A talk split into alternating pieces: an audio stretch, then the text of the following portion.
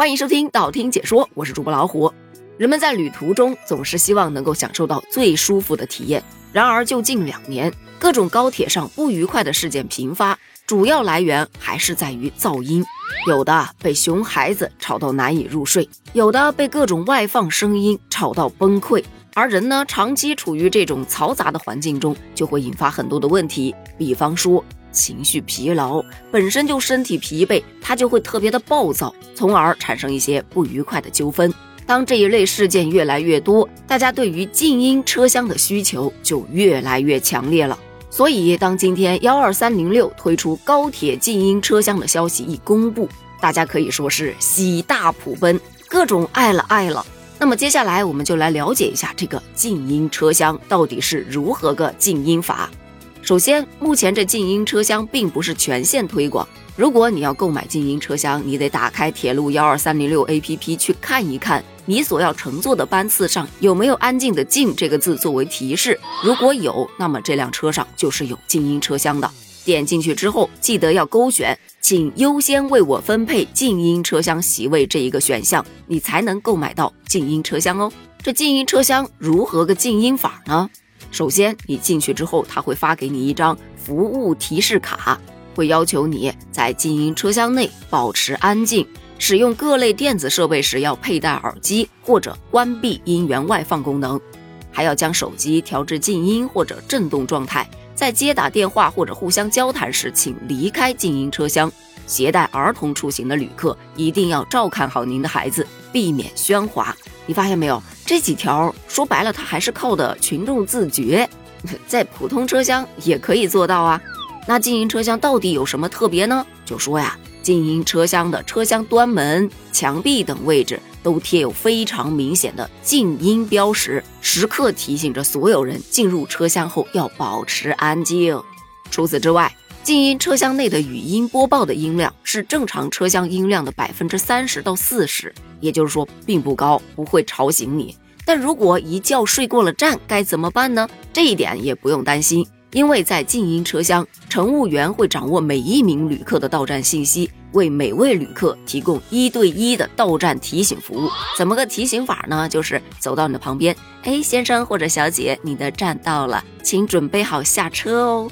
除此之外，只要有人发出了声音，乘务员就会立马过去提醒他保持安静。还有餐服人员进入到静音车厢，也同样会停止对商品的介绍，默默地走过去。如果你对餐饮服务有需要，你可以直接扫描座椅扶手上的二维码，人家会给你把餐送到你面前。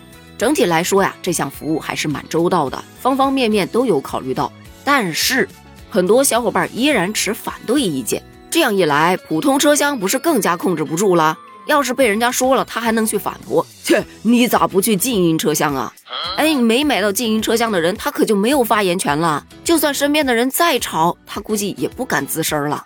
细细这么一分析吧，好像还真是那么回事儿哈。你想啊，静音车厢刚才咱们讲到，它主要靠的还是乘客的自觉性，说白了是自身素质的一种调控，技术手段还并不是特别的多。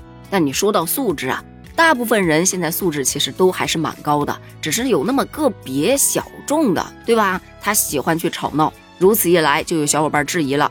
为什么要这百分之九十的有素质的人去为那百分之十没有素质的人买单呢？你应该把那些吵闹的人放在一起呀。